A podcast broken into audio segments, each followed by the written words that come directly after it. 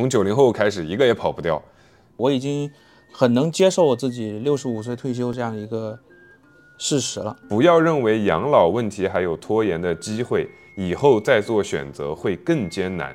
啊，知乎的热榜第一名就是这个问题。哦，没有看到老年人，老年人都过得挺开心的，就是不太会看到年纪比较大的，就真的很开心。而且就是哎，法国嘛，对吧？这个大家都知道，就会稍微浪漫一点。就这个养老交的很多，然后到时候退休金很一多，如果要再多干那几年，尤其还是女性，她男性可能还多干五年，女性她一多干七八年，甚至有可能最高是十五年。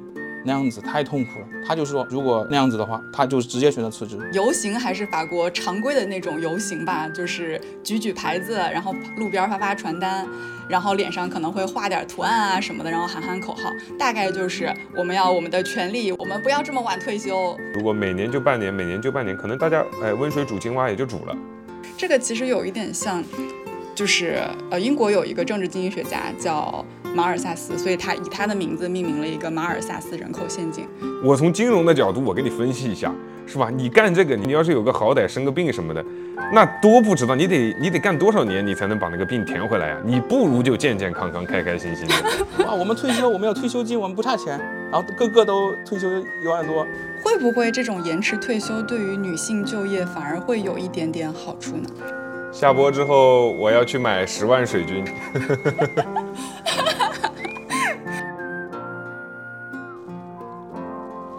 Hello，大家好，这里是满仓以后，我是永远满仓，并且希望通过满仓来英年早休的文少。大家好，我是刚换了一个话筒，声音听上去可能会有点不一样的老李。大家好，我是阿芒静娜，大家可以叫我阿芒，也是第一次来做客，跟大家打个招呼。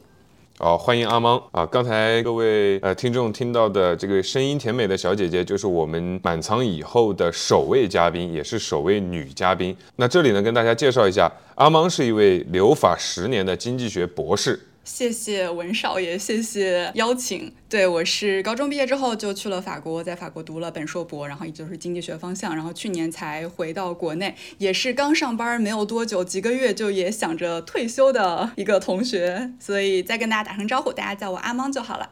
嗯，再次欢迎阿芒哈。嗯，那么首先呢，我要跟各位订阅我们频道的听众报个喜。哎呦，什么喜呢？来。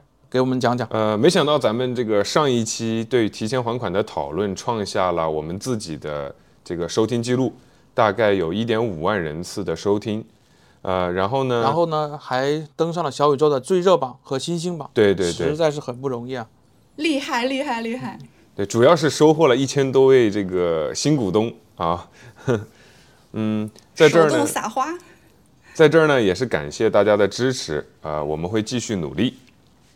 呃，其实这一期的话题，呃，我也不卖关子了。我们今天聊的就是这个延迟退休，啊，那为什么要聊这个延迟退休呢？其实灵感是来自于就是我们上次吃的那顿饭，就是聚餐嘛，大家都知道肯定会聊天，然后恰巧就是新闻还报道了这个法国罢工抗议延迟退休这事儿，呃，我不知道，呃，阿芒有没有了解这个事情？哦，有的有的。虽然我回来了，但是我的朋友圈还是有很多在法国的同学，然后他们也会录那种小视频，就是大家就是到周末他们游行的那种现场的那种盛况。哦，反正就是游行还是法国常规的那种游行吧，就是举举牌子，然后路边发发传单，然后脸上可能会画点图案啊什么的，然后喊喊口号，大概就是我们要我们的权利，我们不要这么晚退休。大概就是这这样的一个状态吧，但也有稍微激烈一点的情况啊，就是我也有看到有就是警察用那种催泪瓦斯然后驱散人群的情况，就反正算是常规操作，但是确实对于延迟退休这个事儿，大家还是反抗比较激烈吧，我感觉。常规操作。所以说，其实整个欧洲那边，我感觉就是游行，它不是一个什么天大的事情，就就大家也是稀松平常，就跟周末去参加一种活动一样，是吧？对对对，尤其是我深刻的觉得，他们有的时候就是为了社个交，平常跟工作的伙伴们聊的，就是没有那么多沟通的，然后周末呢，大去大街上去社个交，跟大家聊个天儿，正好又有一个延迟退休这种公共话题，涉及到每个人的利益，任谁周旁边都能聊两句。然后呢，骂骂总统也是法国人的常规操作了。罢工是工会有组织的一种活动，呃，是将社会的停摆的责任啊，去转嫁给政府，然后裹挟民意去完成自己所谓的议题跟诉求。对，其实罢工还好像听说是不用不需要请假的，而且据我所知，就参与罢工的人一般都是一些教师和一些医生，这些呃国有企业啊或者是公务员队伍的。对对对，老李这个说的还挺对的，就是基本上都是有组织的这种罢工，都是有工会，就是基本上他们都是上报，然后工会就发发传单啊，然后给大家群发邮件啊，告诉他我们要维护我们的权利，你们必须走上街头，让政府看到我们的这个态度。其实多少确实也有一点点，就是利用，就是利用舆论，不叫利用吧，就是他保证居民们的这种利益吧，也是站在利益的角度吧，但确实也有点用着普通的这种劳动者的他的。呃，这种力量吧，因为聚集起来之后，他这个力量其实就是比较大的。嗯，但是就是关于这个假期这个问题，稍微可以纠正一下。现在的罢工基本上都是在周六比较多，但确实群体一般都是跟公务员相关的，然后像教师这种也很多。然后，但是他其实一般还是要请假的。哦。但是法国假期是非常非常多的。我之前听人家说，法国的假期是全世界最多的时候。就是我在法国读博士的时候，因为也算是有工作合同，我们就是相当于是跟正式员工差不多。然后我一年的带薪休假是三十九天，就这还不算正常圣诞节那种法定假日。所以就是有的时候他们罢工也遇到，如果不是周末的话，是比如说周中，但是他又想表达自己的态度。然后有些人呢，可能手头上活儿也干不完，有的时候啊，就是偶尔也是有。活儿干不完的时候，但又想表达态度，他有时候就会在那个系统里提交一天，呃，这天我要我要休假，因为这一天我要罢工，我要去支持我们这个活动，就是用这个来表达一种态度。因为他们假期其实倒是也很多，对这种带薪的年假可能也不像我们这么重视啊。我觉得我们国家带薪年假是稍微有一点点少，呃，所以他们其实还是要请假的。这么宝贵吗？对，我觉得他们的假期没有那么宝贵，因为他们一周工作三十五个小时，其实所以每每周都，但是平常大家还是按四十个小时，每每天八个小时来工作，所以每个月都会攒几天假期，所以假期还是挺多的。但是其实用这个带薪假，一定程度上，这个带薪假到到年尾也是可以折现的嘛，所以也算是大家还是花了一点点自己的利益，如果去游行的话。哎，阿茂，我刚才听到这个，呃，游行的主要的。成员是公职、老师、呃，医生这样的吗？对，公务员会稍微多一点。公务员反而还会多一点。对，对对。呃，老师也算是公务员的一种吧。嗯嗯。那这个现象还蛮有意思的。我们到后面，我们到后面，因为有教师工会，好好聊一下。因为有教师工会，有警察工会。嗯，对。那照你这么说，不是公务员，难道就没有工会吗？有也是有的，也是有的，而且他们罢工，其中一个情况就是他们罢铁路，然后和公共交通这种，就是会直接影响国民经济的那种部门。因为很多人可能也不是住在单位附近，有的时候也需要坐个火车到城市里面来，他们也都喜欢住郊区嘛，所以就会导致大家都出不了差，是不能上班。他们那种也是有有工会的，基本上都有工会吧，每个每个行业。哦。可能像公共事业，可能像公共事业上，尤其就是交通、还有教育、还有医疗这方面的罢工，可能的影响会比较更深远一点，可能政府就会重视。嗯，对。哦，还有一个，他们我觉得他们是觉得公务员可能挣的可能也不是很多。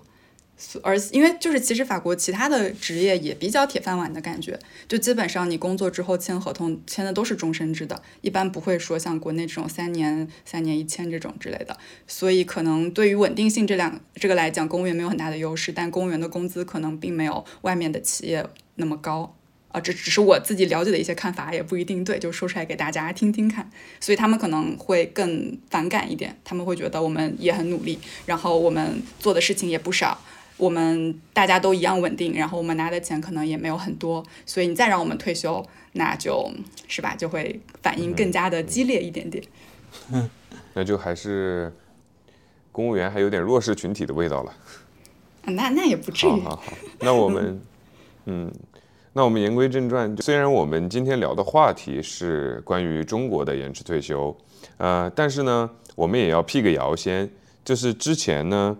网上有谣言说，今年就要正式公布咱们国家的这个延退方案，呃，但实际上呢，我也跟大家这个呃纠正一下，就是网上的这个谣言，它其实来源于去年中信证券的一个研报啊，但是呢，研报里面只是说或将可能，并没有说今年就一定会公布方案，也没有说二零二五年就要开始实施。那么真实的情况是什么呢？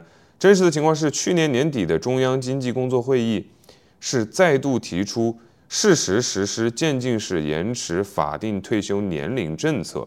它这个呢和之前二十大的报告相比是多了“事实”两个字，所以呢，嗯，我们今天聊这个话题也是表明，延迟退休已经不再只是政策设计上的一个蓝图，而是它进入到了 要寻找一个合适的时机赶紧实施的阶段。然后无独有偶的很有趣的就是，我不知道你们两个今天有没有看知乎哈？那个知乎今天早上的这个。头条的热榜的第一名就是央行的原行长周小川称，不要认为养老问题还有拖延的机会，以后再做选择会更艰难。啊，知乎的热榜第一名就是这个问题，所以我们今天聊的这个呃延迟退休应该也算是一个热点话题了，跟我们每个人都息息相关。是的，是的，就是。而且呢，咱们也知道这个辟谣吧和谣言吧，在我们这儿，呃，是吧？大家懂的都懂，是吧？这当然这也不是重点。这之所以要聊这个话题，更重要的原因是那天在饭桌上，咱们一聊就感觉到很神奇，周围的人对这个这个保险啊、养老保险的态度是不交，各有不同，千奇百怪，对吧？有的按照最低的交，是吧？有的根本不交，然后呢？有体制内或者国企的，这个就是正常交嘛，是吧？跟自己的关系也不是太，自己也控制不了，是吧？就是很多人的想法都很极端，甚至就说那个那个那个谁，是这样的，直接说是庞氏骗局啊。嗯，延迟退休这个事儿，咱稍微一琢磨，就是如果按照人家那个中信证券的研呃研报分析的话，二零五五年完成六十五岁才退休的话。那咱们三个人啊，从九零后开始，一个也跑不掉。这个这这个事儿就太关乎咱们切身利益了，所以咱们今天就讨论一下这个事情。那咱们这个讨论呢，我们主要就分三个方面聊吧。第一个就是这个对咱们国家延迟退休方案的一个猜想啊。第二个呢，就是咱们自己以及身边的人对这个未来要延迟退休的担忧。最后呢，就是我们自己或者同龄人之间有没有什么很好的能够给到大家的一些意见建议？好吧，我们就按照这个来聊。呃，所以第一个呢，就是我们可以对这个今年延迟退休的方案做一个大的猜想。嗯，我是这么觉得的。首先，咱们三个都是九零后，其实我自己并不是很关注这个延迟退休什么时候开始。在政策跟制度的设计上，咱们九零后好像已经没有看的必要了，已经没有必要算了。就是我已经很能接受我自己六十五岁退休这样一个事实了，而且呃，在我身边呢，大概呢，对于延迟退休的现在态度啊，已经就是发生，就是已经发生了两极分化。一种呢，就是像我在呃银行的姐姐，她今年四十岁，然后可能就是八四年出生，她正好就踩上了这样一个。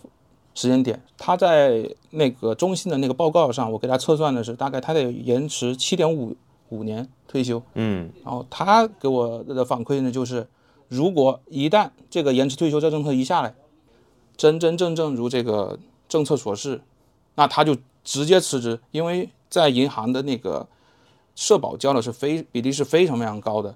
然后他现在的唯一的念想就是。这个养老交的很多，然后到时候退休金很一多，如果要再多干那几年，尤其还是女性，她男性可能还多干五年，女性她一多干七八年，甚至有可能最高是十五年。如果太痛苦了，他就说那样子的话，他就直接选择辞职。然后另一部分呢，就是现在痛苦应该还有另一个原因是现在拿的工资太低了啊，对，太低了。嗯，但这个都是通病。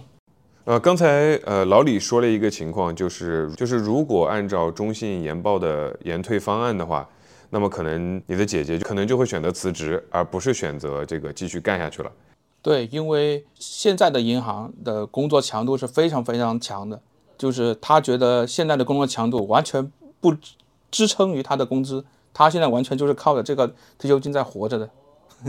嗯，相当于是在在一个预期，觉得未来退休金多，对对对所以现在愿意干。然后，但是如果一旦这个后面要那么晚才能开始拿退休金，就会觉得这这买卖不划算了。对，因为少领跟多干里外率差了两倍嘛。哎，对，这个得两倍的来算。是的，是的。哎，好，在我们继续讨论之前，我想先依据就是中信证券那份研报来来跟大家说一下，呃，我们做出的一个推论哈，就是假设今年出方案，然后二零二五年开始实施，二零五五年呢达成大家都在六十五岁退休的这个目标，那么首先二零二四年会退休的朋友是不会受到影响的。在我们国家现行的这种呃，除了特殊工种和这个高级别的干部之外，哈，我们的这个养老保险的这个法定退休年龄是三类，第一类是这个女性企业职工是五十岁，第二类是这个女性机关事业单位人员是五十五周岁，男性嘛就全部都是六十周岁，一共就是三种。然后只要两年后达到这个对应的法定退休年龄，就不用延迟退休了。也就是说，现在就是马上面临退休的这批人嘛，就不存在这个问题了。我们也可以只呃，我们也可以确定的是，咱们的退休方案明确说了是采用的这个渐进式的方案，也就是说不会从，也就是说不会从二零二五年的一月一号开始，所有人都延长到六十五岁才退休嘛，对吧？不然的话，这样呃大家也接受不了，是吧？也不符合国际惯例。那么在二零二五年到二零五五年这三十年的周期里，要完成这个最长的就是刚才你说的那个女性企业职工要延长十五年的工龄的话。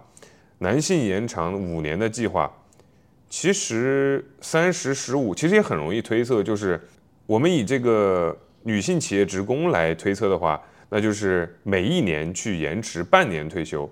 比如说这个二零二五年的话，就是五十岁零六个月，是吧？二零二六年就是五十一岁，二零二七年就是五十一岁零六个月，对吧？反正就是到了二零五五年，刚刚好每年延半年，就达成了这个六十五岁的退休目标。那呃，我会觉得这个呃算法是比较合理，或者是大家都能比较就捏着鼻子能接受的，因为你不可能说在某一个年龄段这个突然加速或者是突然放慢，你不然的话，这个很有可能就会导致一个年龄上大家的对立，是吧？所以说，如果每年就半年，每年就半年，可能大家哎温水煮青蛙也就煮了，是吧？但是其余人群呢，就可能要分为两类了。比如说，这个直接就把这个每年延半年的方案对标到其他的男性也好啊，女性机关事业单位人员也好啊，就是半年半年的延，然后延到了就到了。呃，比如说男性的话，两年半就已经延到六十五岁了。那女性机关事业单位的话，五年是五年吧？呃，六十五岁五年也就延到了，对吧？对他们来说又没有那么公平。那还有一种呢，就是大家都在六十五岁。是吧？大家都在六十五岁的话，那么男性的话，每年就只需要延两个月啊，那可能还还作为男同胞还是觉得比较好一点的。当然，这也只是在坏的选择里面做做选择。这个就是我们根据中信的那篇研报所推测出来的，呃，两种可能的延退方案。所以，老李和阿芒，你们觉得就是对这个方案有什么样的想法，或者有觉得有没有什么更多的可能呢？我来说说我的观点。我觉得延迟到六十五岁退休是一个最基本的。虽然我是个九零后，但是从自身的利益出发，怕啥？从个人的利益出发，我肯定是希望不延的。但是，就像我前面说的，我更希望这种政策能够一步到位。嗯，我无论它延到六十五还是七十，我希望这个预期是固定稳定的。我在后续去做我人生的规划中，我能够更加有一个明确的目标。啊，不不要就是今天。这十年说到六十五，然后再下个十年，等到我五十多的时候，你再告诉我，我还要做到七十岁，我觉得那有可能啊，反而会让那有可能啊，让更人不接受。就是我希望就是那些专家的预期打得满一点，就是你哪怕你现在告诉我七十岁退休，OK，我直接我现在我社保我也不缴了，就这样子。哦，你的意思就是别折磨我嘛，是吧？对对，就是是。延迟到多少岁无所谓，但是你别给我就是来个痛痛快快的，你一步延到位。我那你知道别人为什么不也一步到位吗？就是怕你这样的直接就摆烂了的。你 讲道理嘛，是不是？我就得温水煮青蛙，煮一煮你啊，对不对？不然你直接跳出去了，你撂跳子了，你不你不搞了，你玩你自己的了，那我怎么办啊？对吧？嗯，也是。但我刚刚听老李说的时候，突然想到有一种说法，说坏消息最好一次性给。虽然确实站在个人情感角度上来讲，我觉得退休就别延，退休之后还有别的事情可以做呢。但是确实，如果养老金它确实是一个问题，它必须要解决，那它确实也必须要解决。那可能延迟退休也就是一个必然发生的事情。然后，只不过我们现在在讨论如何，就是用什么样的机制设计才是更好的。就是温水煮青蛙这种方式听起来会更容易让人接受，但确实就像老李刚刚说的，也会大大的增加我们每个人的不确定性。就是我们不确定应该怎么样安排未来的状态，然后以及如果坏消息一开始一次性就给你打到那边儿，然后后面万一这个养老金是不是后面这个池子又够了，然后说可以提前两岁退休，大家就会哇超开心，就像有点像企业就是想要给大家降工资，先放出一点风声，说啊我们最近要裁员。然后最后呢，大家都人心惶惶，结果到最后只说，哎，确实很难，但我们还是想留住大家，所以的我们可能需要降薪，这样大家就比较容易接受这个降薪的这个这个这个坏消息了。所以我觉得可能有的时候是吧，你就开始就说狠一点儿，然后后面呢反而有点余地。你要是每年给我磨个磨一段儿，反而大家可能搞皮了啊，我我干脆。干脆哎，也我也不相信你了，我自己给自己攒攒退休金，你就也是有可能发生极端现象的。你知道我听到你刚才那一番描述，脑海里面最先蹦出的三个字是哪三个字吗？请讲。美联储，你是懂预期管理的，你是懂哦，预期管理的。跟美联储放那个我要加息这个真的很像，先放出预期让大家反应一波，然后最后真的加的时候再让大家反应一波。好好好，而且啊，我在这里再说一点，中信的研报，炒股的人懂的都懂，它基本上一般都是反着的，那说不定可能六十五还真不一定能达得到。谁谁知道他有没有可能这份研报就是一个预期管理呢，对不对？哎，不好说，不好说。对对对，嗯，好，那我们这个方案的猜想就聊到这儿，我们也这个猜也猜不准，也不知道我们在第几层，好吧？我们就开始下一个哈，就说我们都知道延迟退休这个事儿，它不是横空跑出来的，是吧？它是有自己原因的。比如说，我了解了一下这个法国那边的情况，我不知道说对不对啊？那个阿玛尼可以这个点评一下。就是法国的退休指导委员会在二零二二年的九月发布的公告显示，说二零二一年法国的退休基金的盈余是九亿欧元，二零二二年的盈余是三十二亿欧元。看上去呢是这个呃地主家里还有余粮啊，可以不慌。但是这个报告呢又指出，预计到二零二七年养老金赤字将会达到一百二十四亿欧元。二零二三年的时候就一百四十亿欧元，然后二零二四年的时候就会超过二百三十亿欧元。这这这个情况有没有一点了解呢？哦，啊我没有看过这个报告，但是我有印象，其实马克龙一九年就想延搞延迟退休，然后结果疫情来了，然后大家本来就过得很不好，然后所以把这个事情就没有说非得当时执行，最近才开始就是又卷土重来。就是我觉得他当时这个理由，只是我的印象啊，就是养老金不够了，但是可能就是这个报告啊，当时还是有，后面没有了。但是我当时觉得他的理由就是哦，我们已经不够了，我们必须马上采取行动。就是迫在因眉睫了，为我觉得以法国人的，对我觉得以法国人的情况，但凡还有余粮，就是工会可能都通不过，大家总觉得可以再磨一磨，或者这个任期，起码我把握住这个任期，如果这个任期内我还没有什么问题，反正那个也会换届重选嘛，可能我这个任期内我就不得罪老百姓了什么的，我所以但是在我的那个印象里，马克龙他一直是好像非常非常积极的去推动是的，是的这，个养老金的这个改制。是的，是的，所以我的印象是可能已经没有什么盈余了。就是不见棺材不落泪呗，非要等到最后一，可以可以。对，应该真的还是挺迫在眉睫的，嗯。嗯，然后第二个就是我了解的，就是法国政府给出的第二个原因就是人们的寿命越来越长啊，所以工作的时间呢也就需要越来越长。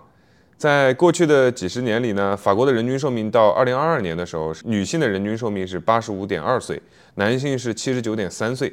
但是呢，这个法国的工会呢提出的一个反对的说法是，人均寿命这个概念其实掩盖了不同的职业，呃，不同的生活水平，这些人之间还有巨大的差异。也就是说，虽然人均寿命在增加，但是这二十年来法国人的健康年龄并没有延长，依然是男性六十四岁，女性六十五岁。所以这个一对比的话，其实我感觉就跟我们的情况差不多。这个我们的情况是什么呢？就是从养老金这个开始弄的时候，就是这个社科院的《中国养老金精算报告》二零一九到二零二五预计，养老金的累计结余将于二零二七年达到峰值，并在二零三五年耗尽。就是说我我刚才列举的这些数据的意思，就是我们延退的依据，我们想要搞这个延迟退休的依据，其实。也是养老金不够用啦，然后这个人的寿命延长啦。但是我我觉得第一反应就是，人家说的也没错啊，延长寿命不代表可以健这个享受健康的退休生活，是吧？我要是六十五岁熬到了，直接从工作台转去手术台，然后退休金都拿去支付我这个残躯的这个治疗和基本的生活保障，那那那我这这老些年被公司压榨、被领导 PUA，到到底图个什么呢？是不是？所以啊，我们现在就开始第二个话题，就是。咱们可以开始吐槽了啊，但是不能说脏话啊。这个就是大家对这个延迟退休有一些怎样的担忧呢？二位，就是我有一种担心，就是未来咱们可能辛辛苦苦，像我姐姐这种交了养老金，然后到最后领，他还完全不能覆盖。他即使交了再高，他到时候物价疯涨或者是这样那样的情况，他不能够足额，甚至领的钱就是到到时候会像我们工资现在一样少，而不够花。那这样子就不就很操蛋了？就是很多人，尤其是现现在好多体制内的人，他其实就在等着这笔等，在这就在等着这笔退休金。我其实相当相对于整个养老金不够用，我更关注的是到时候领的钱还能不能支撑于我们自己的生活。就是有可能发放的养老金跑不赢通胀，是这意思吗？对对对，甚至于以后领的也跑不赢通胀就覆盖不了嘛，对吧？甚至于以后因为。要消耗殆尽，为了让更多人领到，就降低这个养老金的金额，就是需要你自己再去找其他的出路，比如像是嗯其他的，比如说去滴滴当司机或者送外卖是吧？还有就是其他的保险嘛，相当于去覆盖掉你的生活开支嘛。因为我我爸妈现在退休了啊，我父母这辈退休，那真的是生活滋润的很，是不是？就呃咱呃甚至还可以补贴孩子的一点零花钱。然后出去吃，那不就是你吗？补贴孩子的零花钱。对啊，对啊，就是。然后不是还有个新闻，就是一帮一帮老人去三亚吃海鲜，然后呃，服务员过来说啊，我们海鲜很贵的。然后那些那些老人说啊，我们退休，我们有退休金，我们不差钱。然后个个都退休一万多，然后全比我们的工资高。哦，你说到这个，你说这个问题，我想起来，我呃前天就因为我们要做这个选题嘛。前两天回去这个回家吃饭，然后跟我爸妈聊的这个事儿，你刚刚说跟我妈说的一个很像，就是我们很多人抱怨的时候，就是抱怨这个现在是几个年轻人养一个老人呐，然后再过多少年就变成几个年轻人养一个老人啊，就是这个年轻人在不断的缩减嘛，这个比值在不断的缩减嘛，具体比值我也不记得，反正就是在缩减，对吧？而且缩减的很快。然后我我把这个跟我妈说了一下，我妈当时这个反应就很大。她当时就说：“她说我现在养老的钱可是我自己辛辛苦苦攒出来的，交那个养老养老保险嘛，那种攒出来嘛。因为我妈是个会计，我妈是个会计，所以她退休前的时候，她是好好的去算了一下，呃，养老金的情况的。然后呢，她当时跟我说，她当时算出来的结果是，她五十岁退休，她她要领这个退休金养领到六十五岁，才能。”把他账户里面的钱回本吗？回本，对，就是他领完，领到六十五岁才回本，啊。当时我听的时候是比较诧异的，因为因为十五年啊，就是你要领十五年才回本啊。然后我又问了一下他账户里面多少钱，他说有十五万啊，大大概有至少有十五万吧，就只是个人账户那部分哈。然后我又问了一下他的工资，他退休工资大概四五千吧，那你算下来一年就是五万嘛，那这不是三年就领回来了吗？按照我们这么想嘛，是吧？三年应该就领回来了，可是他当时说他退休之前是十五万，然后我就跟他推推了一下，我说你这个怎么会算出来十五万？然后我想到一个问题，时间成本就是他当时基于五十岁退休的那个呃退休工资是没有考虑增长的，就是他没有想过养老的工资是怎么增长的。这个东西毕竟它是国家调控的东西嘛，他你你想要去计算也没那么容易揣测和预期。但是他那笔钱他放在银行里面存定期怎么算？那个他很清楚。就你往几年前的话，把那十五万丢的是吧？银行给个四个点是吧？那还是有可能的。他是这么算，最后算出来是十五年。那，嗯嗯嗯，最后我又跟他说，我说那你看现在这个情况，国家这个给这个养老工资是吧，给他涨到了现在有四千多块钱一个月，那他个人账户里面那笔钱其实很快就领完了的。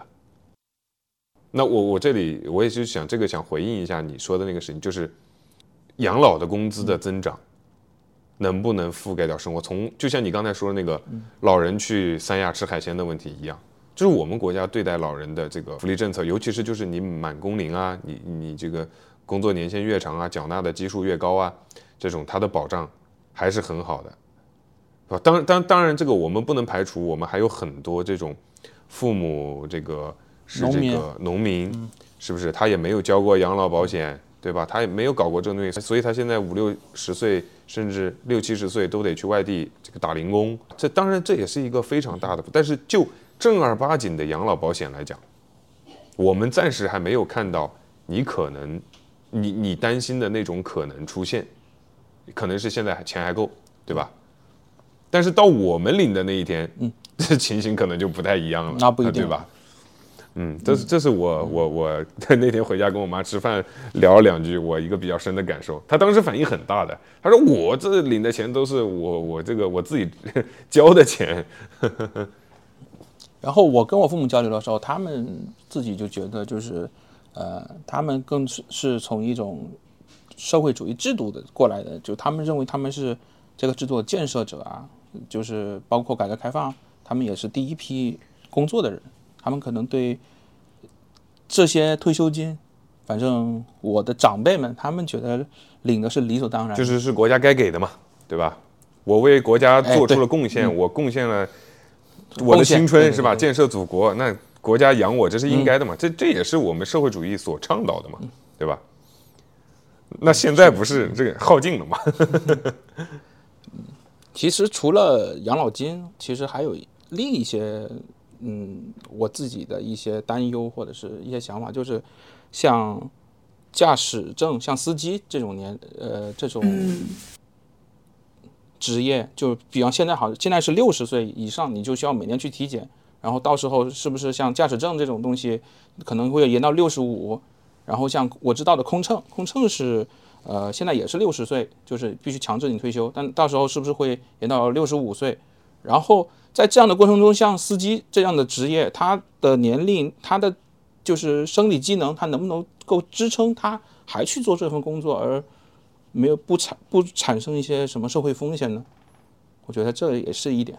还有其次就是到时候，那从你的角度来讲的话，你去日本的时候也看到了大量的老人工作呀。对对。我不知道法国是不是也是这个情况，好吗？嗯，不太是，就是法国的老人们，就是我认识的不多的几个退休的老爷爷老奶奶，他们基本上都是开始了自己的第二生活。也不太会去打零工，除非是比如说他的事业本身就是那种呃教授啊这种，他可能其实到了那个年龄还是可以继续做，他也觉得很有意思，他就继续做了。那其他的普通职位的，基本上就是开始了自己另外一个生活。就我认识一个一个一个奶奶，她就是呃毕业之后，她原来是做老师的，然后等她退休之后就去学画画，然后我还在法国参加了她弄的画展，她就从退休开始，然后就每天都去画。然后就画的真的还还挺好的，然后就完全开始了自己的第二个第二个人生状态的感觉。那回到刚刚文少问的这个问题吧，有什么担忧？我觉得就是两位其实也都聊到了，就是关于这个就是你在法国的社会的服务业的见到的状态也是这样吗？就是老年人可能不是很多吗？哦，没有看到老年人，老年人都过得挺开心的。就是不太会看到年纪比较大的，就真的很开心，而且就是哎，法国嘛，对吧？这个大家都知道，就会稍微浪漫一点，就经常看到出去吃饭，一个单独的老爷爷自己一桌，一个单独的老奶奶自己一桌，然后吃的可好了。然后他俩呢，就是先吃着吃着，哎，发现对方好像是一个人，还聊起来了。后面可能就坐到一个桌上去了。反正就他们就不咋工作，我觉得就年纪大的就很少会看到。那还是很幸福的。嗯，是的，是的。可能在东亚的文化中，就是因为日本的人口也是很多，可能这样子老龄化造成的老年老年人就业的情况会多一点。我你刚才你刚才说担心的是这个嗯老年人，比如说这个当司机啊之类的。对。可是在日本看到的不就是这种情况吗？嗯，是。那有没有去调研一下这个日本的老年人开车安不安全？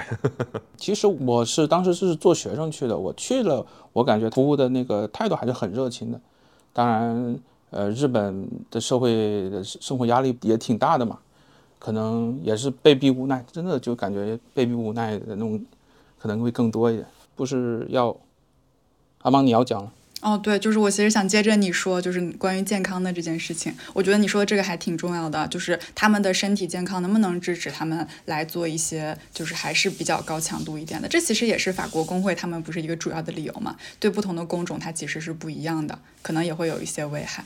然后另外一个就是我最近有时候也会去爬山，现在天暖和了。嗯，阿芒，这个在法国，他的这个退休是很明显的区分工种吗？没有区分。就但也还是男的女的这样这样去划分是吧？没有对，也是这样子的，就是要交够多少年的社保，然后到了多少岁就可以退休，没有。那他也还是没有。对，不分男女，之前都是六十二，现在就是想到六十四。那就是说，我们作为我们这个老百姓来讲，我们是希望就是更公平一点的状态，应该是职业有区分的，但实际上。即便是发达国家，也没有说是去区分，是这个意思吗？嗯，对，据我了解是这样子的。哦，看来还是阶级，嗯，需要一些斗争。但是我觉得法国其实它是对那种稍微底层，就是我们理解的底层一点的那种蓝领，就是比较偏技术类的，就是上你家给你修个东西，或者去帮你理草坪的这种人，他们其实工资是非常高的。而且他们其实有一点自由职业者他们根本就不是底层。对他们不是底层，他们的工资甚至比一般的公务员要高很多。他就偶尔去帮你修个东西。我之前遇到一个长得还可帅的小哥，然后来我们家来修那个灯，因为那天坏了。然后他那一晚上就五百欧吧，就是大概三千多四千人民币，就是大概也就一两个小时修这个。然后他说我每天每每个月挣的可多了，而且他说他的爱好就是去不同的人家看看大家的房子都是长什么样的。就是他这个过得其实很好，就是他的退休金应该也领的挺高，对。没办法，生活在中国就总觉得 这个世界哪里都跟中国一样，没办法，所见即所得，哎。但确实，我觉得健康这个真的是一个很大的问题。就是我最近有时候会去爬山，爬山的时候有有有有时候会遇到那种老爷爷，他就说我退休开始我就开始去各地旅旅游，因为之前都没啥时间，因为我们国家我感觉就是带薪的年假还是太少了，五一十一又是大家都出行的时候，可能有的时候就不出去了。然后他就说我就趁着退休这几年，然后去旅旅旅旅游。他说我要趁现在赶紧爬一爬，说再过两年我应该这些山我也爬不了了。所以我觉得确实延迟退休对大家还是生活质量来说还是有很多的影响吧。然后我还想说一点啊，就是虽然我们大家都能接受，对他这个养老金这个池子不够用了，所以我们得采取一些措施。那我们的措施可能就是我们得大家多上班，多把这个池子攒大一点，就有点像开源节流里面的节流。虽然它还是在开源吧，还是在攒，但是感觉就是有一点还是资源不够，然后呢我们就得省资源的那种感觉。这个其实有一点像。就是呃，英国有一个政治经济学家叫马尔萨斯，所以他以他的名字命名了一个马尔萨斯人口陷阱。马萨斯陷阱。对对对，其实就讲的是人口一定的程度上。就人口因为几何数增长嘛，增长的比较快，但生存资料我们所需要的那些东西，可能只是这种算术级的增增长，所以人口增长永远是更快的嘛。那到后面说多增加的人口总要以某种方式被消灭掉，然后可能更早一点的时候，农业的时候可能就是直接就可能饿死啦什么的。但这种就是对它是很对的，但是我们后面其实没有发现，比如说其实。袁隆平爷爷有了杂交水稻之后，我们国家能够养活的人就多很多了。就我们其实还是更应该来找一些方法来解决，就是能不能够我们就是极大的扩大我们的生产力，不管是通过技术也好，然后一种转型也好。就虽然我这个话现在说起来感觉有点就是站着说话不腰疼，毕竟这个就是一个观点嘛，批评家大家都会说，实际做起来你肯定还是没有那么简单。就是我觉得，呃，哎，还是呼吁一下，我们应该多想办法，能不能够。通过经济发展大环境好的情况下，然后把这个各个生产力都利用到最大化，甚至通过一些就是那种比较突破性的技术转型，然后我们直接可以就是有很大很大的那种增长。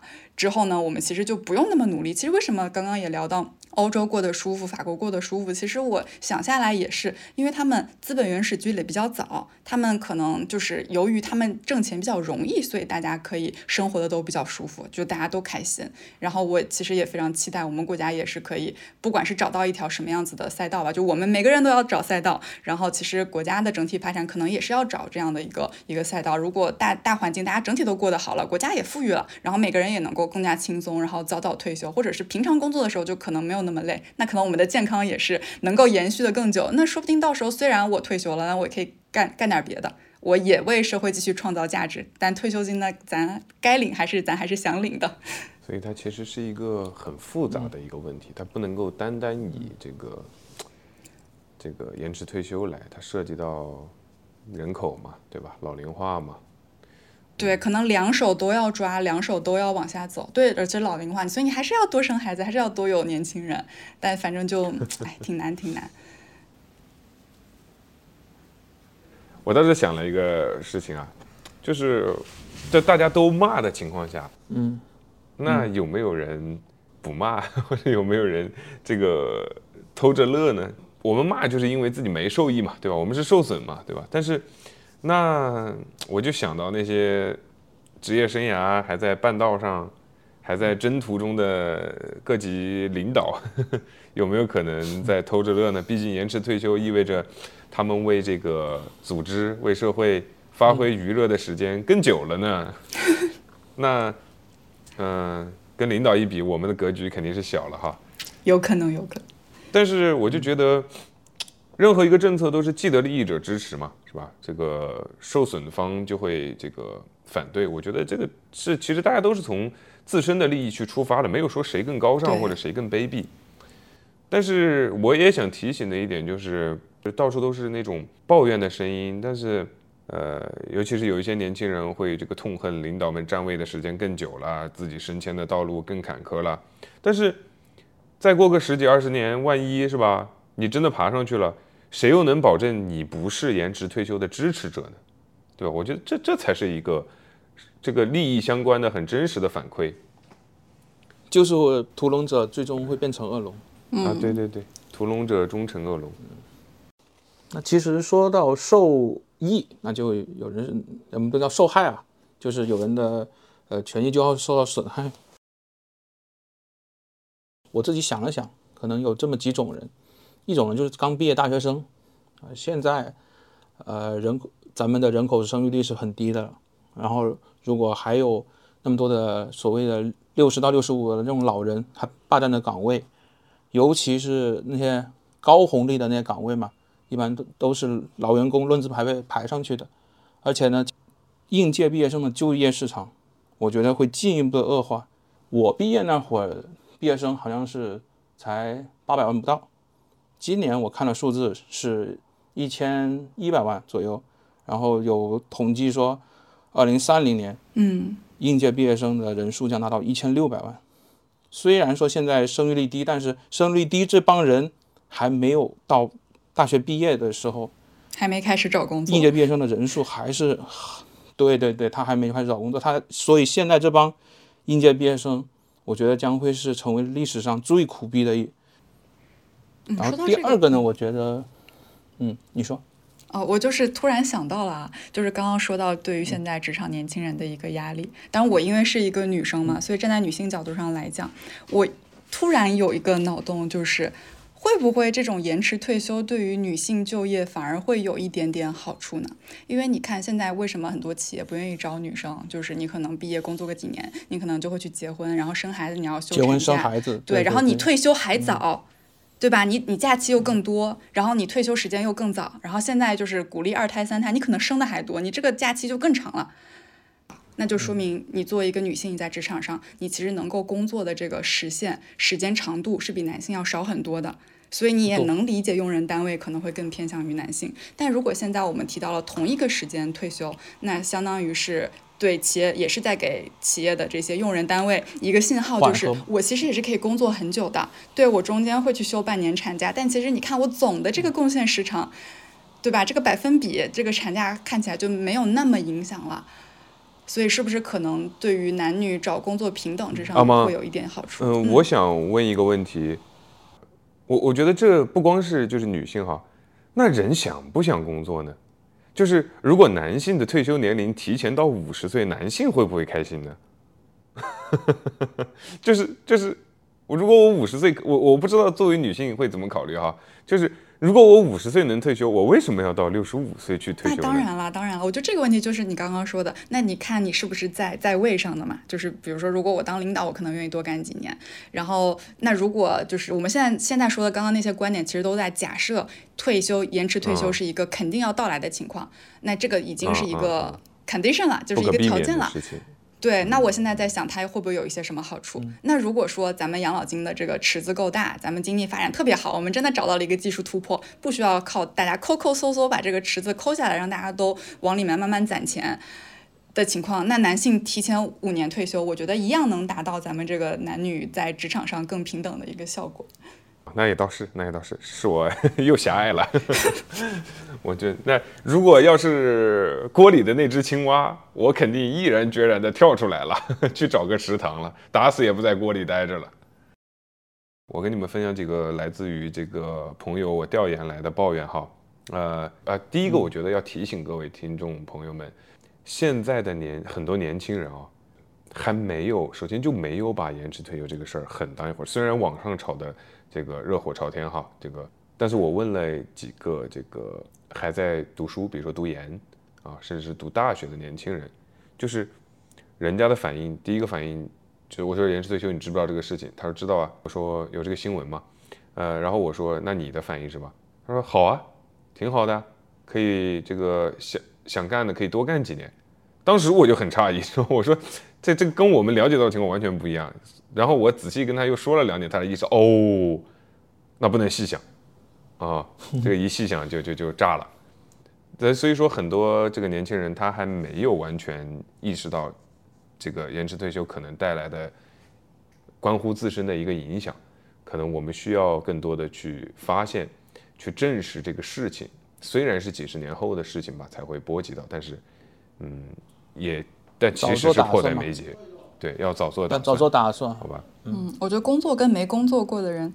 可能还是会有一些差别，就是没有上班之前，你可能觉得啊没有什么体会，觉得无所谓。你真的工作过，至少开始工作过一两年，你可能会知道工作是什么感觉，所以才会理解得更清楚。但我确实觉得，任何一个政策其实都需要有一些能够把它思考到更深刻、更深一点的人，然后把他的观点分享出来，然后让大家能够更全面的理解。就比如说现在，我觉得咱们这个节目就很好啊，就是要多夸夸咱们节目，这样才能多请我来做嘉宾。就是我们关注到这些。我们有这个理解，我们甚至去做了一些调研，对吧？那我们就把我们的一些观点分享出来，给一些可能还在上学的一些弟弟妹妹们，然后听听看，然后让他们对这个事能够想深一步。我觉得还是一个蛮有意义的事情的。嗯，这也是我们待会儿要去第三个部分要去做一些这个分享和意见建议的，对吧？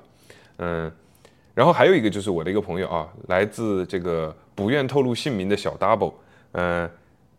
这是以下是他的原文啊，他对我说的原文，他说，延迟退休这个事儿，不能说脏话的话，就没什么好说的了。呃，我理解，也支持，但就是接受不了，啊，不知道明天和意外哪个先来，好好过好当下吧。除非存款超过一定数量级，要不然几十年后都是个笑话。世界变化太快，很多准备，回头看都是笑话。然后我分享一下我爸妈对，就是已退休的人，他眼里延迟退休这件事情会对社会有什么影响？因为他们已经就是跳脱于三界之外了，他们能够想到的一个观点让我觉得很奇葩，他们觉得延迟退休会影响，会继续影响生生育率。为什么？怎么说？他他们觉得，尤其是像现在，呃，五十岁退休的女性同志，就就就拿我妈举例，就是孩子在二二三十岁在这上上班，然后每天想做的事情就是催婚、催婚，然后抱孙子。但是，一旦延迟退休，就会出现六十岁的奶奶、四十岁的妈妈、二十岁的女儿，有可能三代同行都出现在职场里。大家都在拼命的就搬砖，那生下来的孙子、曾孙子谁带呢？是不是这样子就生育率是不是会更加的低呢？现在可能像我爸、我我妈就说，他这个年纪啊，你你给我早生个孙子，我还可以帮你带带。那到时候谁来带？谁来带就是下一代呢？就会存一个问题。所以我爸呃，尤其是我妈觉得，如果延迟退休，对生育率可能又是 就是重重的打击一笔，然后觉得说，哎呀。延迟退休好像也是只能饮鸩止渴，就是呃，就是像水里的葫芦，把那个养老金这头摁下去了，然后生育率下降，这个葫芦又长起来了。他就他自己的观点是这样子，感觉还是有可能，毕竟现在都催的这么努力了，大家生育率也没有很高。然后其实很多年轻人也是说，就是生能生，但是没有人带，然后上班实在太有影响了。就是我我妈妈那边是她有一个姐有有姊妹嘛，她有一个妹妹，然后所以就是她就是我妈生我的时候，我的外公外婆还没有退休，所以他们就没怎么带过我，基本上就是周末稍微去他们那边玩一下。然后但明显我小姨生孩子的时候，我的外公外婆就能够全身心的帮她带，就感觉确实还是不太一样。哎，老李，你刚才。你刚才说的那个让我想到了，就是如果父母还在工作的话，他就没办法催婚，没办法这个催你生孩子，也不会这个闲的要你去，呃，要你赶紧生个孙子给他带。这也是，也是另外一件好事儿，是吧？对 对。因为变相的生育率就更低了。另外一帮人来说，可能是对对对，低了。对，所以这东西。就是也其实挺复杂的，就是延迟退休这件事情，因为它还是得放到现代社会这样一个大环境下底下去考虑，你不能够单纯的去想它的，就是你不能单拎出来去考虑复杂的问题，它牵扯到很多。我们之前也说了，我对，但是哎，我就想起来一个事儿啊，也可能没有什么太大的关联，就是我爸我妈刚退休那两年，就老想出去找个班上，然后呢。我和我爸就老劝他，叫他别上了，求求他别上班了。就为什么别上班呢？第一个就是，这个人上班啊，人就有火。最重要的是，以前是上班是迫于生计，对吧？要挣钱嘛，对吧？你现在拿着一份养老金也不低，然后你可能现在去找的那个班上，可能还不一定比你的养老金多多几块钱，是吧？然后你受气就没有那么享受。那对于我爸来讲，可能就是。我我妈这个在公司受到的气，她就回去向我爸撒，所以说，然后影响家庭的和谐。哎，对你你这退休了，你还去找个班上，你这这真是为那几 千块。我就老跟我妈说，我说你这个健健康康的，别生病，争取这个长命百岁，是吧？你这这拿的工资不高吗？你说你辛辛苦苦。你多工作一年，不如你多健康的活一年，对不对？这这钱不就赚回来了吗？又不是说你你对，那肯定的。对，又不是说你这个去工作能能挣个什么百八十万的那种，是高薪返聘的，是吧？你也还是去苦钱嘛，对不对？真的是没有必要，该好好休息了。为为了这个社会主义建设做了这么多年的牺牲，该去跳跳广场舞，该这个享受享受生活了。所以现在 我妈每天就练练毛笔字啊，跳跳舞啊，我觉得挺好，人就应该这样，挺好，真是挺好。对，但有时候咱们的父母多少还是想说，哎，多给孩子攒攒，让他们对对对，我妈也是这么说的。现在年轻人确实压力也大，总想着再给我，哎呦儿子啊，就是说，哎呦儿子，我也是想给你多攒点钱。我说。我说妈，我说，这个你多你想给我多攒点钱，这个我第一是感谢，第二我我也不反对，但第三我是吧，我们干金融的，我从金融的角度我给你分析一下，是吧？你干这个，你要是有个好歹生个病什么的，那多不知道，你得你得干多少年，你才能把那个病填回来啊？你不如就健健康康、开开心心的，你每多活一年，那你多拿多少养老金啊？对不对？对，健康健康真的是第一位。嗯，然后说到延迟退休，那。二位觉得退呃，即使延迟退休后，养老金还能不能够覆盖到我们的退休生活？你是说很难说，你是涉及到那个发钱吗？是吧？对，嗯，就是肯定你我我觉得这个东西我我个人是这样想的哈，就是如果我我当然这个想法可能比较肤浅哈，就是如果我是这个可以左右发多少钱的人的话，我是绝对不会触碰这一边的利益的，因为如果始终要得罪年轻人，我为什么还要把老人也得罪了呢？你明白我意思吗？就是反正这两头总有一头要出血，我干嘛这边出一半儿，然后从那边又抠一半回来呢？就是那我不是造成了两个问题吗？可现在问题好像就是，呃，我们现在选择了牺牲掉年轻人，然后在若干年后牺牲的老人，好像牺牲的都是同同一批人，人，是不是？啊，九零后沉默了，零零后也沉默了。似乎都是我们呢。嗯，对对对，但是你要说够不够，我觉得这个问题不大。就是如果你说真的到六十五岁哈，这个争取的这个这个这个争取的这个时间周期是很长的。你想想，多交五年，然后晚领五年，他妈一来一去就是十年啊！对于女性来说，10一来一去就是三十年，兄弟，这钱嘛老给这这这池子一下水就注进来了。再就是，我觉得就像我们反复就是不管我们怎么讨论，反复绕不开的就是这个延迟退休这个东西，它关乎到阿芒说的经济发展，对吧？你经济发展的速度上去了，这个可以掩盖掉很多社会问题，或者是推迟很多社会问题，对吧？然后人口老龄化、生育率低，这个少子化，是吧？甚至这个对，各种各样的问题，它它其实需要一个很长的这个，你包括你一旦延长时这个这个这个延长下来了以后，那我们有十年到三十年的这个窗口，去对我们现在担忧的这些问题去做一些嗯，争取一些。时间。对，是吧？争取时间，对，其实还是在争取，总是没有像法国人一样，一定要到明年就发不出钱了，然后再想办法去这个改变一下。我觉得已经算是这个跟制度也有关系。嗯，有前瞻性了，有一点点前瞻性了，好，好在还有点前瞻性吧，只能说是。那我们这个阶段就差不多了，各位还有没有要说的？没有的话，我们就进入意见建议了。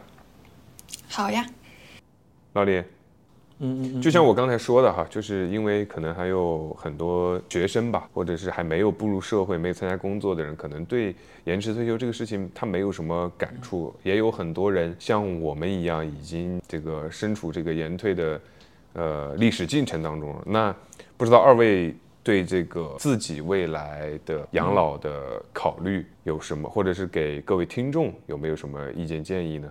有什么分享的？嗯，可能呃，我先来分享我的吧。可能我嗯现在作为一个九零后，呃，今年也是刚刚而立之年。其实我工作了这么些年之后，你如果让我去拿出一个完美的，或者是一个可行，或者是我自己能够够得到的一个退休方案，其实我是拿不出来的。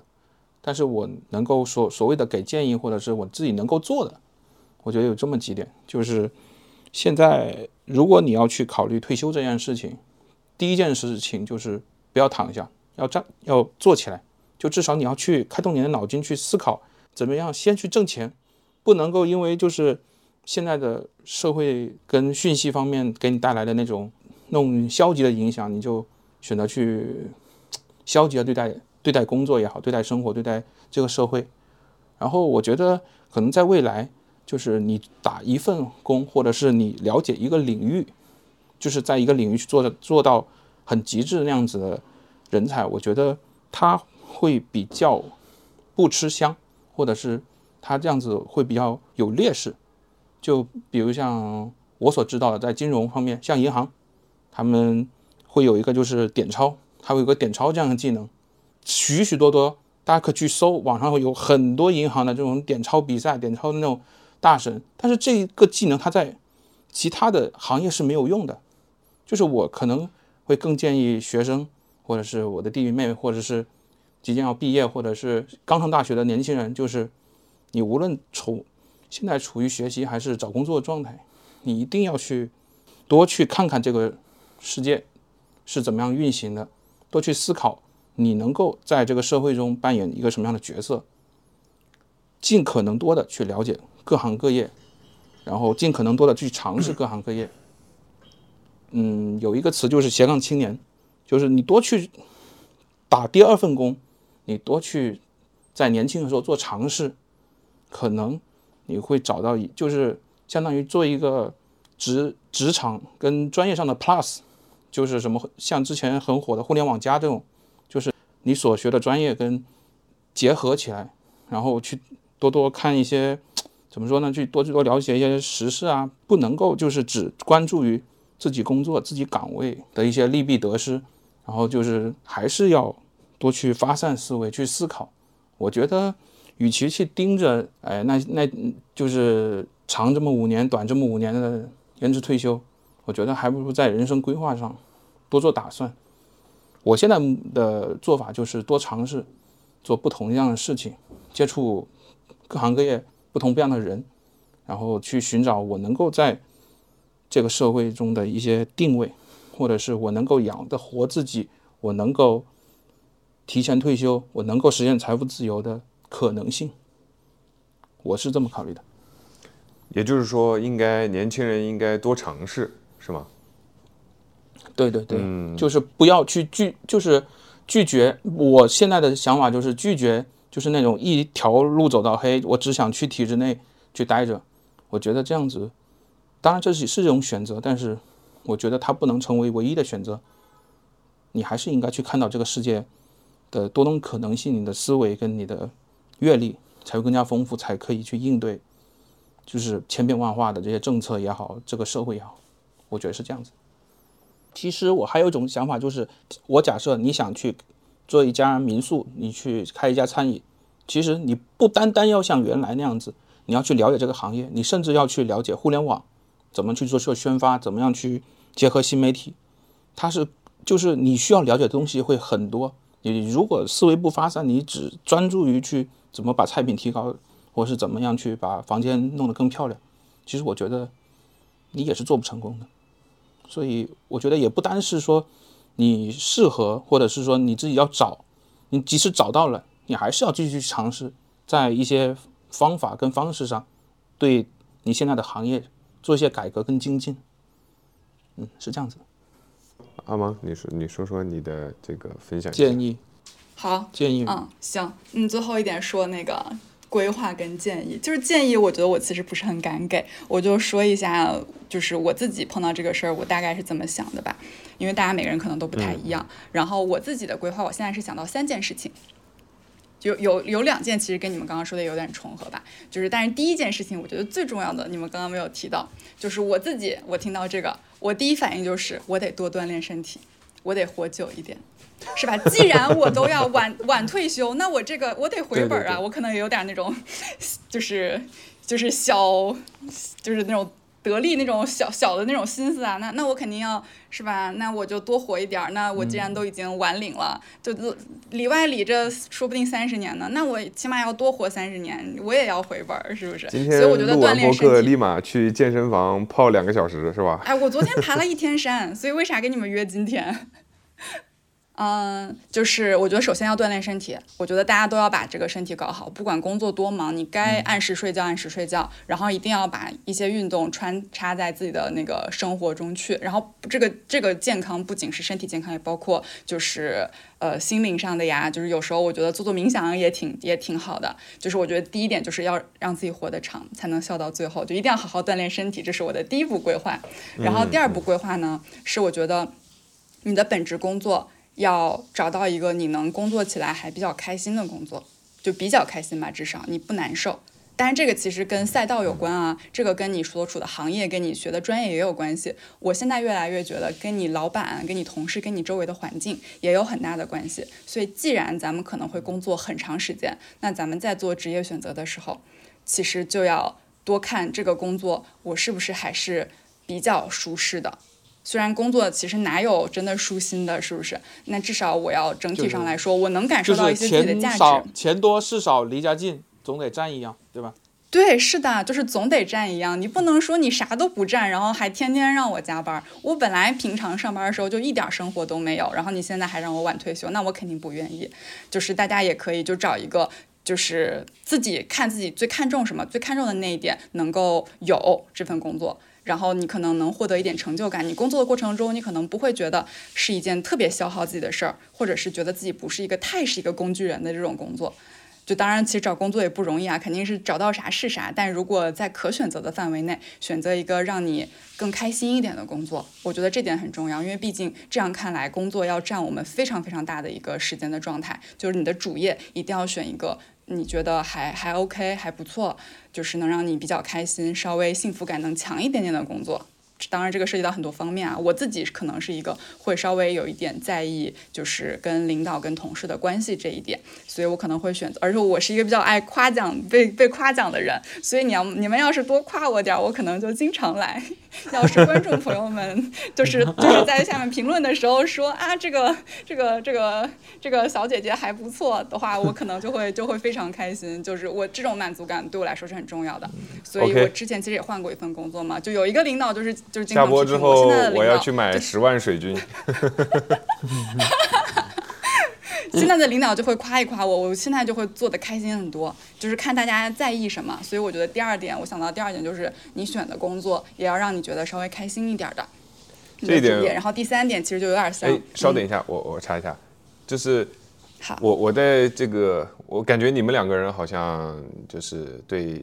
因为延迟退休就等于就业的这个工作时长更长了嘛，所以你们还是会觉得这个工作的感觉怎么样更好？但我有一点点不同，就是就是在工作上面我是比较理想主义者的啊，就是我我不会去选择或者尝试干一行爱一行，而是我坚定的认为爱一行才干一行啊，我是这样的人，因为我觉得可能也跟个人的经历有关，就是我觉得一定要。就毕竟人工作的年限占据了生命的大部分，所以一定要做自己爱做的事情。嗯，就只想说这个。但我更多的我觉得其实我们不冲干一行恨一行，这是绝大多数人的 情况嘛，对吧？对对对对对对，事实是哦，对，就是之前不是有一个玩笑话说，你怎么样讨厌你的爱好，把你的爱好变成工作，你可能就讨厌它了。嗯，你想怎么样讨厌一首歌，把它设置成你起床的闹铃就可以了。早上的闹铃，对。但我觉得大体上也不冲突吧。其实我们选工作的时候，肯定都是先选自己可能喜欢的，然后在干的过程中，他肯定也会有一些糟心的。就像我们刚刚说的，那你可能你是由爱来选的这个行业，那之后碰到一些糟心的事儿，什么什么行业其实都会碰到啊。然后我们其实也要就是不忘初心。我当时为什么选这个？那我也要爱我选择的这一点，其实可能也要结合起来啊。那我接着说了啊，就是刚刚说的这个是第二点。就是要让选择一份让自己觉得幸福感强一点的工作，然后第三点呢，我觉得跟老李刚刚说的就有点像了，就是等你把你的主业，因为我可能是一个偏传统的人啊，我可能是会觉得，就是对我自己来说，我可能想要把主业。搞得还不错，大概比较稳定了，然后我可能才会发展副业。我可能不会是一个直接跳出来创业的这种人，我可能比较胆小一点，就是觉得把主业选一个自己比较满意的。然后第三点就是可以再找一找副业，就是可以就是多条腿走路吧，找一下其他的可以让你增加一点收入、多一些保障的一个方式。对，然后这个是我想到的三点，然后还有呢，当然就是这个建议只是我自己，因为我可能是一个比较偏传统的人，我觉得就是老老实实上班可能好一点儿。但其实我也觉得有非常多的人，他其实就是适合自己做，就自己给自己养老，我觉得也还蛮好的。就当你碰到一个很合适的机会，然后有一群就是有几个觉得不错的人，我觉得一起去创业也还是一个，就就不需要对吧？这种。特别思考这个退休，你可以自己考虑啥时候退休，也还挺令人羡慕的。就是不同的人生方式，啊，我就分享这么多。嗯，那么就来到了我的分享。嗯，其实我们我说实话啊，我没有什么要分享的，因为这个养老这个问题在我这儿它不存在。因为咱们今天一开始的时候我就说了，这个我是希望通过满仓英年早休的文少。所以对于我来说，我觉得我们所抱怨啊，所这个不满的所有的种种情绪，其实就是钱嘛，对吧？这说来说去，最终就绕不开一个钱字。就像二位这个给出的解决办法，其实也是自身做更多的努力，而不要寄希望于这个外力，对吧？那对我来说，其实也是一样的，就是当你。就是当你自己没有办法去改变环境，或者是没有办法去改变这些政策的，呃，跟社会的一些走向的时候，那你就先去调整你自己，就调整你自己的心态。对的，对的，当你调，当你去赚赚到足够多的钱的时候，我相信那时候你肯定会有方式去应对所谓的延迟退休，它会有各种各样的方式，肯定会有。对自由这件事情，其实还是需要一些资本跟积累的，你可能才能会显得比较自由。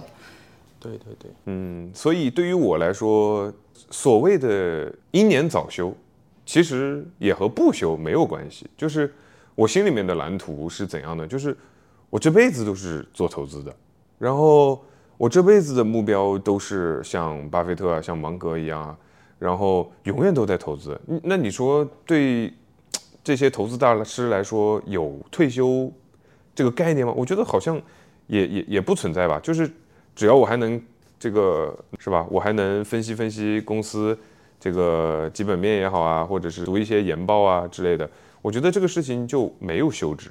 所以这契合就是我刚才说的，我说我是属于那种我是比较幸运的那种哈，就是我找到了呃可以为之奋斗一生的事业，啊就是投资啊。那投资解决了什么？投资解决了凡尔赛了，凡尔赛了。不不，哎，不不，这这这真不是凡尔赛，就是我现在还没有钱能够去覆盖我未来的所有的生活，比如说我现在就退休，对吧？不是不是这样的，啊，我知道，我就说找到自己就是就是一辈子想做的事儿，这个事情其实就是一个真的对，那这个我是真的凡尔赛，对，这这个我是真的很凡尔赛，就是就是我就是找到了啊，而且我坚定不移的相信自己找到了毕生所爱，就是投资，我我乐在其中，就是我不需要通过就像阿芒刚才说的是吧，比如说呃职场中的人际关系啊，或者等等的一些东西，我觉得那个东西是因为有一个好的。呃，职场的关人际关系，所以让你对这份工作拥有了更多的耐心，对吧？那呃，或者说是容忍程度。但是对于我来说，是因为我热爱它，所以我对这个东西里面的一些不愉快的东西有了忍耐，是因为我爱，所以我忍。呃，所以所以我觉得可能会有一点点差别哈。然后呢，我的想法就是，嗯，假如我现在要是有个一千万。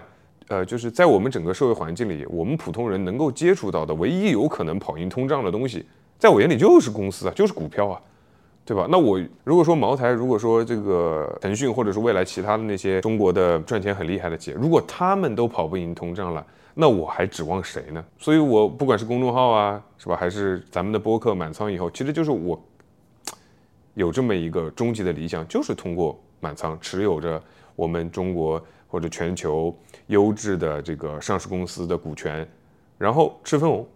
那那我吃到的分红一定跑得赢这个全球的通胀，或者最起码不会跑输太多，那就够了呀，就就可以达到养老的目。但前提是得有那一千万，我现在还没有那一千万，所以这条路对我来说还很漫长。所以我希望一年早休，但其实我可能也休不了。所以，这是我的选择。当然，我的选择可能不太适用于这个大家。多数人分享嘛，想的是 想的不是一有了一千万，他要买什么股票，而是我怎么从哪儿去赚到这一千万。是啊，我也只能说是就是怎么说呢？怎么赚这一千万？这个这这这是就离题了吧？咱们就不聊这个了吧？好吧嗯，对对对对这一千万很难赚，这个革命尚未成功，同志仍需努力呀、呃，那我们就聊这么多。嗯嗯嗯好的，好的啊，，想聊。那我们今天聊了这么多，其实就是希望大家能够更加重视延迟退休这件事情。倒不是说我们在这件事情上能有多大的权利去左右它，呃，如何发展，而是已经身处这个历史进程当中，我们可不可以做一些准备，做一些这个计划，来更好的应对。那么，呃，以上就是本期播客的全部内容了。呃，我们就到这里吧。好的，感谢邀请，谢谢各位听众，拜拜拜拜拜拜拜。拜拜。如果听到这期节目的你也热爱投资，不妨关注我们的频道，让我们下期再见。